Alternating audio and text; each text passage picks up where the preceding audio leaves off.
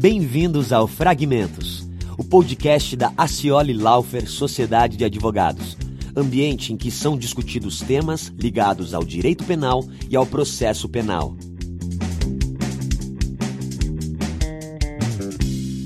Sejam todos muito bem-vindos e bem-vindas a mais um episódio do Fragmentos. E no dia de hoje, nesse episódio, é, eu e a Chica recebemos com muita alegria e satisfação a participação do desembargador Dr. Luiz Osório Moraes Panza, é, que detém um currículo maravilhoso, muito bonito, é, ingressou é, na magistratura em 89, passou por diversas cidades aqui no estado do Paraná, e hoje ocupa né, um, o cargo de primeiro vice-presidente do TJ aqui do Paraná, para esse biênio 2021 e 2022 é, cargo de notória importância é, e relevância dentro do Poder Judiciário paranaense. O doutor Panza também tem mestrado e doutorado pela Universidade Federal do Paraná é, e integrou o órgão especial e o Conselho da Magistratura aqui no, no, no TJ Paraná e, igualmente, é professor universitário, ao que me consta, doutor Panza, ainda no Centro Universitário Curitiba, se eu não estou equivocado. Turpanza, é, é, estou certo? Então, que bom. Certíssimo. É, uh, o Unicuritiba também é positivo, né? As duas que atualmente estão na, à frente. Ótimo, ótimo. Então, doutor Panza, fica aqui agora para que todos os nossos, é, as pessoas que nos acompanham, saibam o nosso, nosso é, agradecimento, imenso agradecimento pela participação do doutor é, e, e por compartilhar conosco no dia de hoje essas suas impressões práticas sobre o sistema recursal é, penal brasileiro. Muito obrigado. Perfeito. Eu que agradeço. Muito obrigada, igualmente, doutor Panza. Acho que a gente vai ter aqui uma conversa é, bacana e que vai trazer, elucidar um pouco do que seria aí é, essa questão do sistema recursal no que tange ao, ao processo penal, né, que às vezes as, as, as a, a, principalmente os clientes não entendem, né? Então a gente tem aqui no TJ primeiro juiz de admissibilidade, e às vezes eles sempre acabam nos questionando. Então, acho que vai ser muito interessante e, mais uma vez, muito obrigada por participar, é, com toda a sua didática, tenho certeza que vai ser uma excelente, uma excelente conversa. Muito obrigado. Inicialmente, antes de começarmos o bate-papo propriamente, queria agradecer a gentil convite, professor Daniel, doutora Maria Francisca, dois baluartes da advocacia criminal aqui paranaense, e é uma honra. Na realidade, o convite feito eu não vejo como convite, eu vejo como uma ordem. Quando os senhores me convidaram, eu falei: meu Deus, eu preciso comparecer. Manda quem pode, obedece quem tem juízo. Então, o que for possível, o que for possível colaborar e, como eu disse, vamos fazer uma conversa tipo conversa de botequim, aquele bate-papo, uma rodinha de samba ou algo nesse sentido, uma coisa bem leve. O que eu puder colaborar em termos de, de informação, eu estou à disposição. Fiquem à vontade, já podem começar a sabatinar. Obrigado, Turpanza. Tenho certeza que vai colaborar e muito. Então vamos lá, vamos, vamos dar início a esse bate-papo.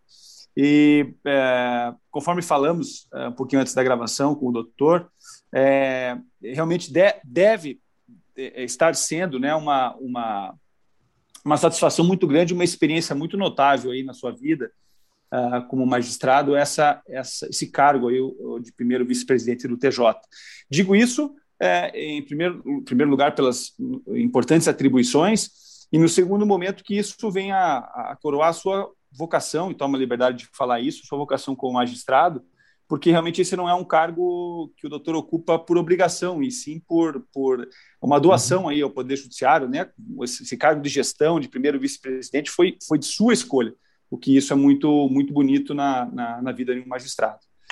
É, Panza, primeira questão é essa: como é que o, como é que tem sido a sua vida aí, como, como seu dia a dia como primeiro vice-presidente do TJ e como é isso o senhor tem nos relatar uma a principal surpresa que o senhor teve ao assumir essa função?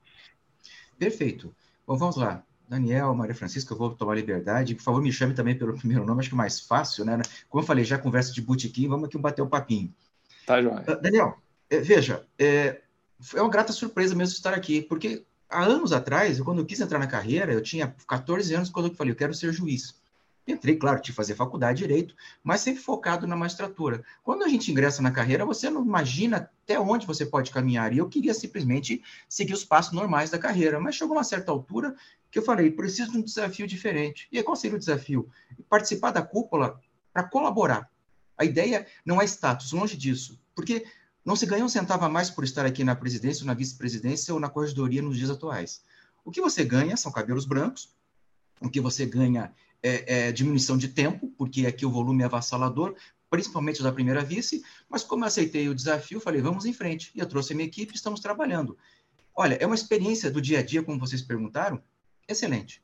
Por quê? Porque o dinamismo é muito grande. E outra, eu voltei a ser clínico geral, porque nós vemos recursos aqui na primeira vista de todas as searas, de todas as áreas. Crime, família, infância, juventude, civil, administrativo, previdenciário, tributário e assim por diante. Por quê?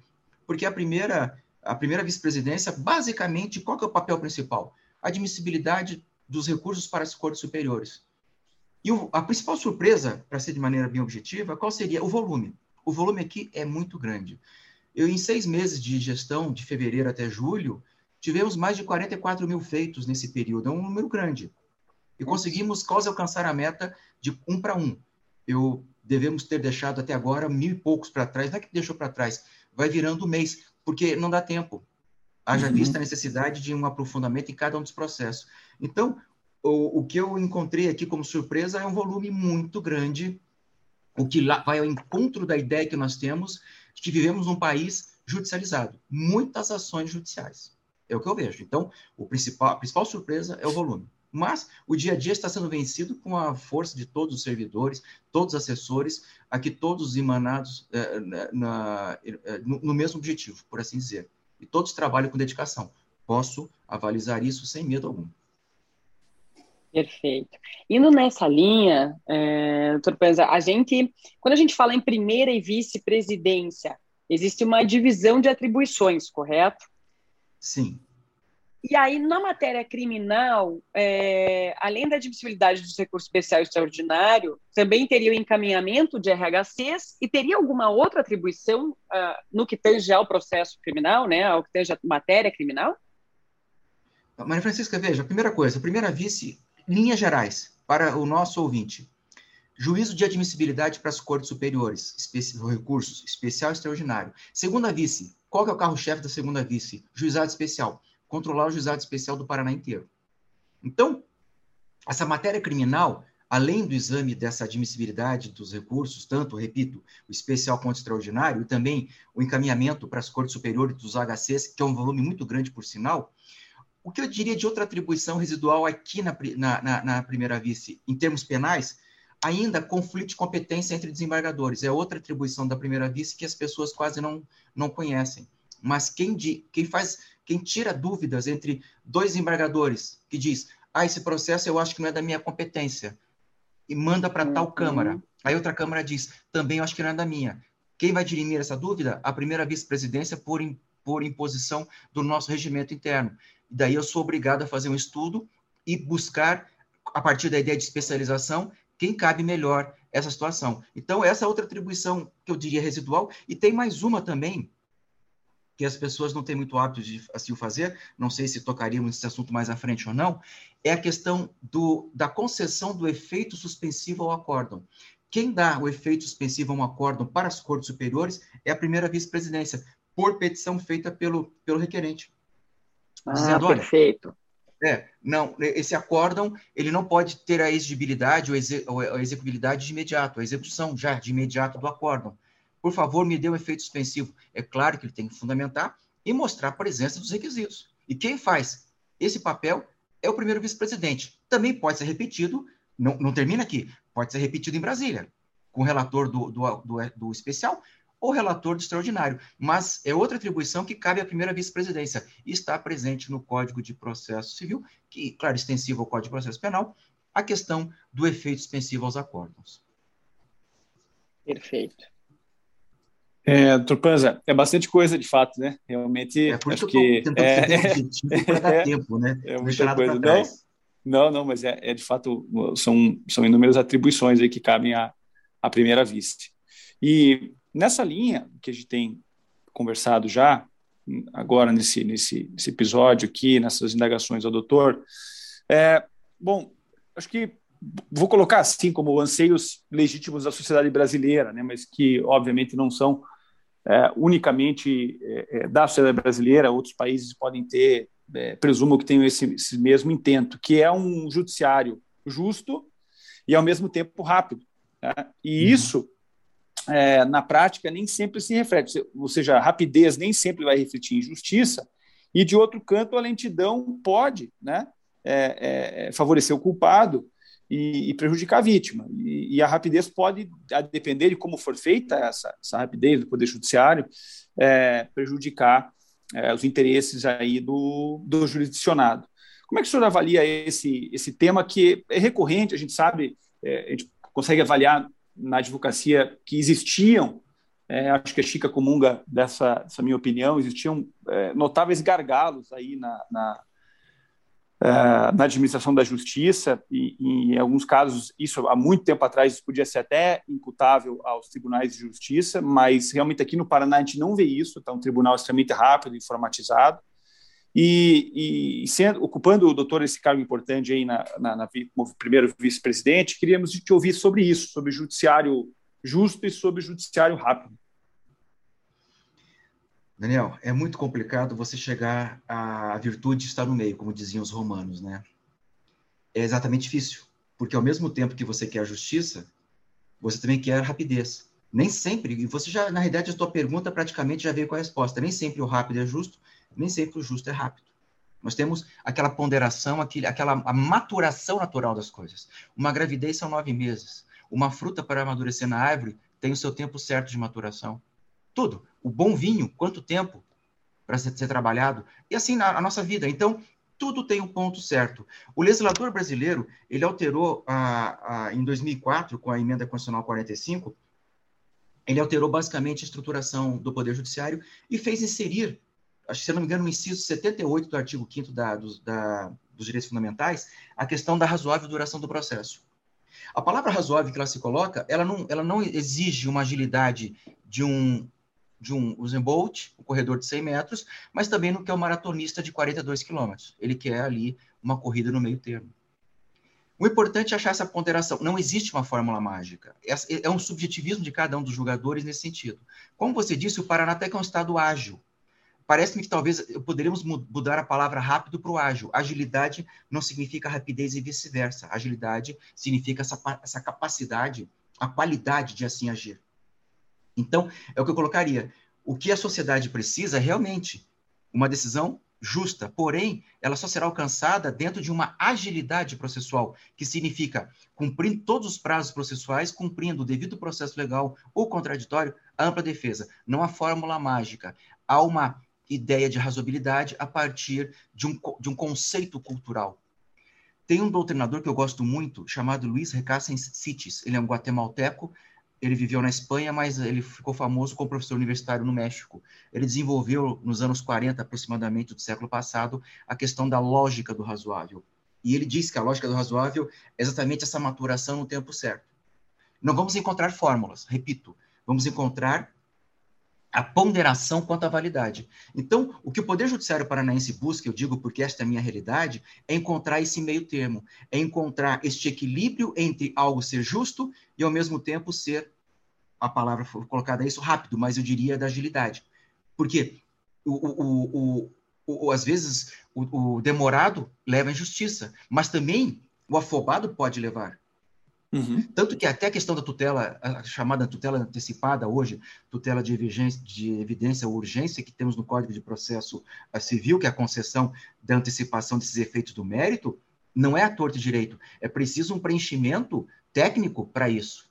Então, digo para você que, que, hoje o Judiciário Paranaense, e certamente eu acho que deve se, deveria se estender ao Brasil como um todo, é exatamente buscar o ponto na medida certa, que você não coma nem cru, nem quente, nem passado, nem cozido demais. Por assim dizer, fazer uma comparação aqui com culinária. É isso que se tem.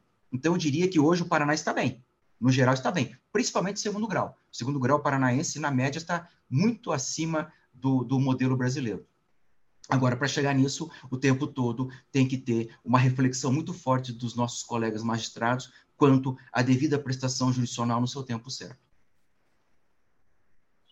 É, a gente tem visto, né, doutor Pans, aqui de fato o nosso tribunal ele tem um diferencial, né, em relação aos, vamos colocar assim, grandes tribunais é, estaduais, São Paulo, Santa Catarina, uh, Minas Gerais e, Rio, e, de e Rio de Janeiro, exatamente, exatamente.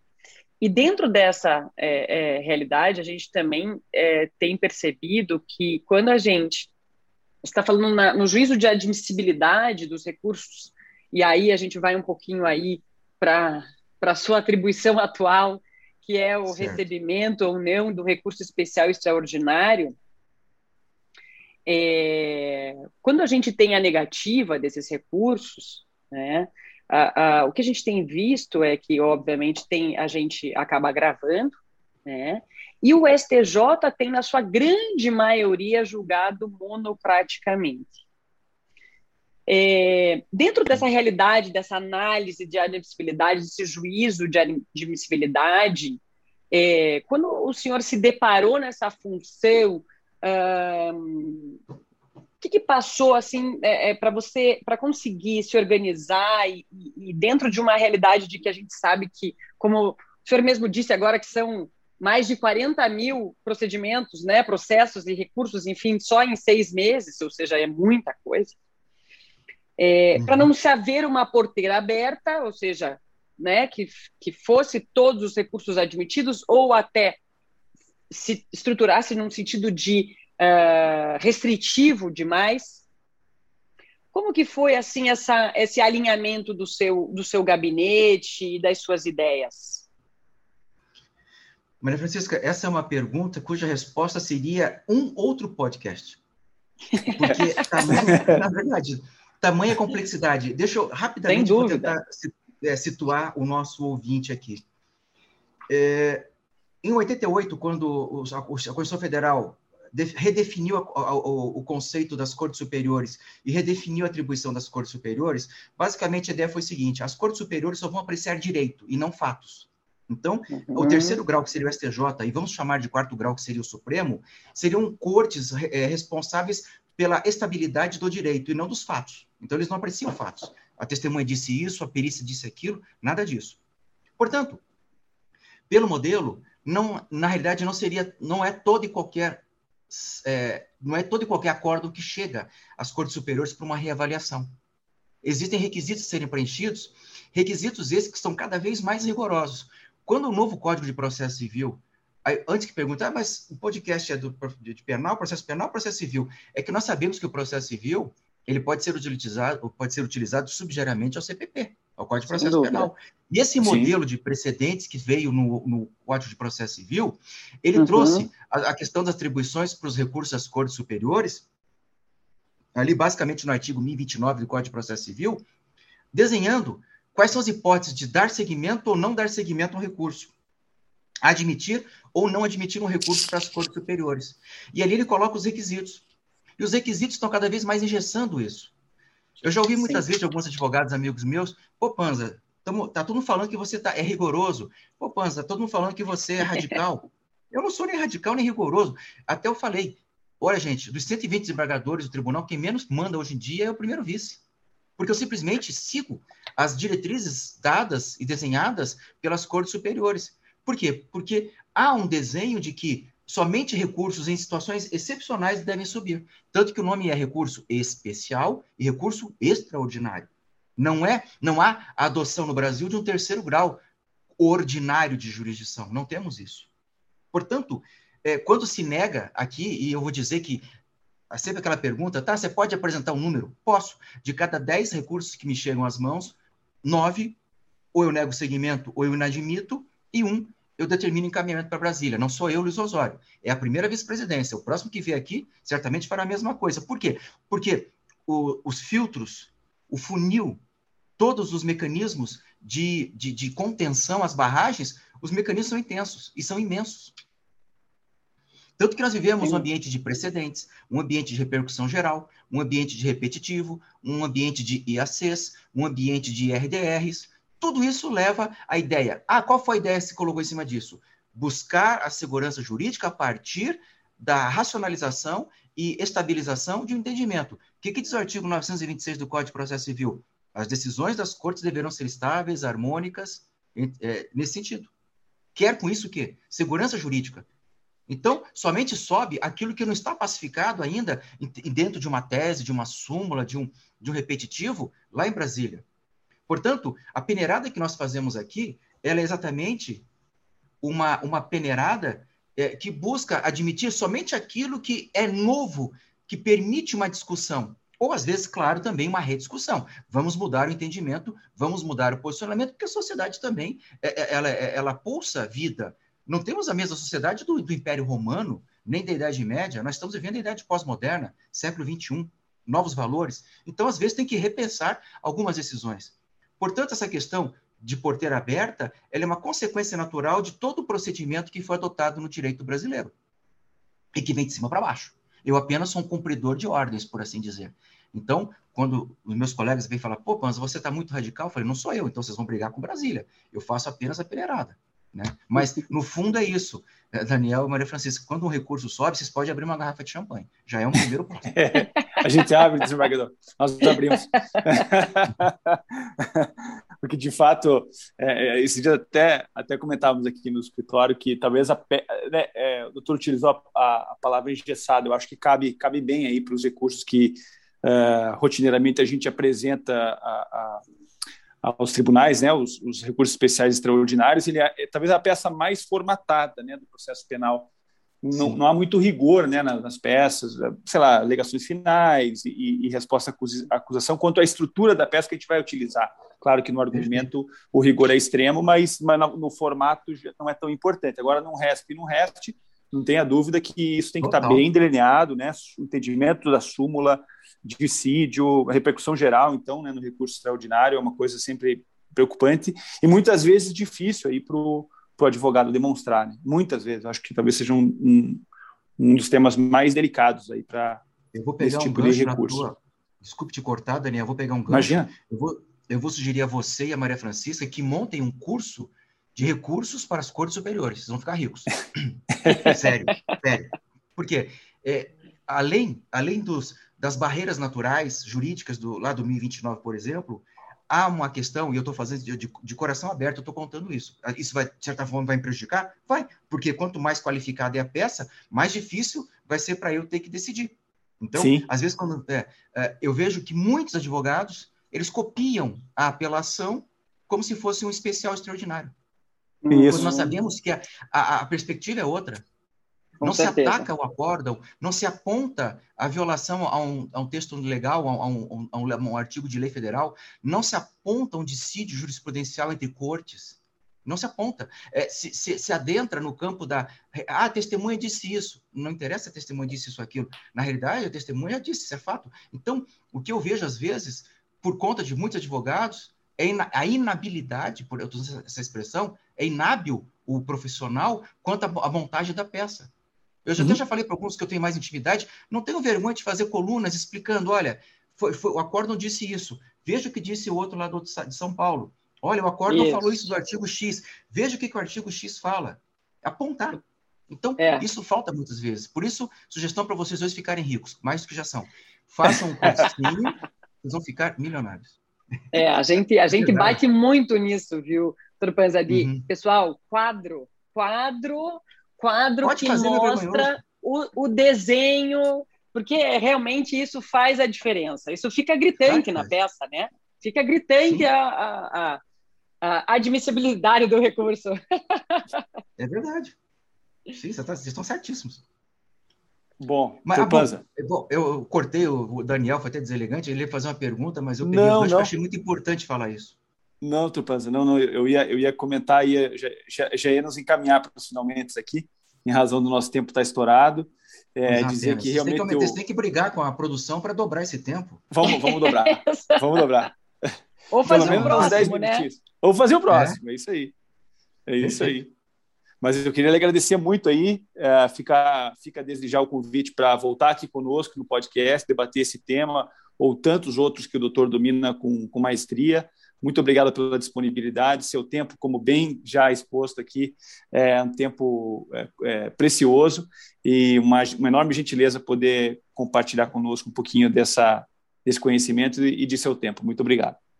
Não, Daniel, eu agradeço. Na verdade, precioso é o tempo quando ele é bem compartilhado com pessoas tão agradáveis quanto vocês dois. Aí fica muito mais fácil. Então, aí não é minha obrigação de conversar, porque é, o conhecimento liberta. E aqui as cabeças de vocês dois são cabeças libertadoras. Eu tive que seguir o vácuo, né? Eu sou peixe pequeno aqui perto de vocês. Mas estamos lá. Imagina, doutor Panza, muito obrigada, muito obrigada pelas palavras, né? Por estar aqui com a gente hoje. É, é... E com certeza a gente vai ter que marcar um segundo podcast para falar um pouco mais sobre o sistema recursal, que ainda faltou muito assunto. Faltou mesmo, bem que vocês avisaram, né? Eu não acreditei, mas é verdade. É verdade. Muito obrigada, um abraço. Outro, tudo de bom. Se você gostou do nosso podcast, assine, compartilhe e classifique. Caso tenha sugestões de temas e entrevistados, entre em contato pelo site aciolilaufer.com.br. Obrigado por ficar com a gente e até a próxima edição do Fragmentos.